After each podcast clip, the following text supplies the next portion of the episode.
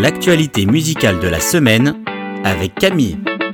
L'album de la semaine. Comme on l'a vu la semaine dernière, après l'hiver, le printemps et après la pluie, le beau temps. C'est ce qu'on découvre avec notre album cette semaine, Only Ever Always de The Love and the Outcome.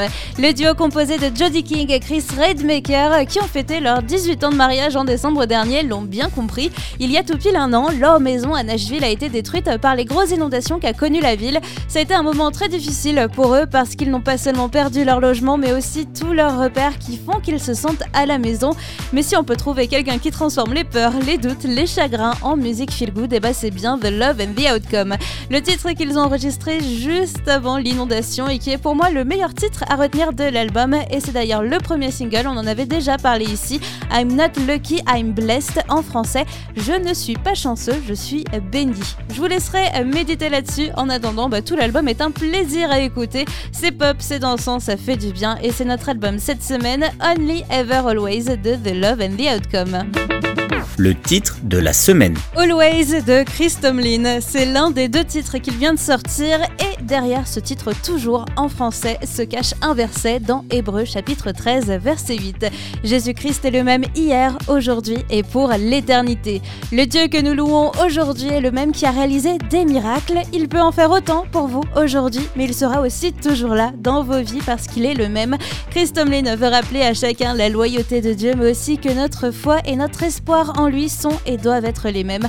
Je pense que c'est même important de se rappeler la définition du dictionnaire pour le mot toujours, la permanence dans la totalité du temps. On terminera avec ça, le titre de la semaine, c'est Always de Chris Tomlin le coup de cœur de la semaine. Et il va vous sembler d'actualité, mon coup de cœur s'est arrêté sur Nail Scarred Hand de Dantebo, un titre qui tombe à pic pour Pâques, avec des paroles qui affirment la victoire de Jésus sur la mort.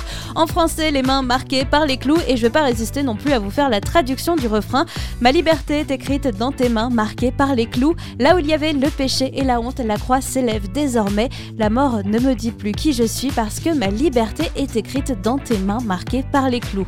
Pas besoin d'en dire plus, hein, n'est-ce pas? Dantebo vient d'ailleurs tout juste d'être récompensé aux Grammys avec Maverick City Music pour le meilleur album de musique chrétienne contemporaine. Et il a été nommé dans 5 des 6 catégories de musique chrétienne et même deux fois pour la meilleure chanson chrétienne de l'année pour son titre Joyful et aussi pour Voice of God.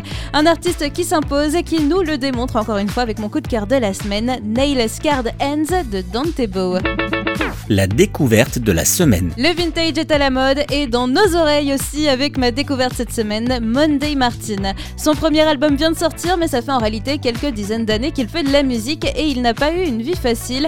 Il a grandi avec une mère alcoolique et n'a lui-même pas été épargné par les addictions.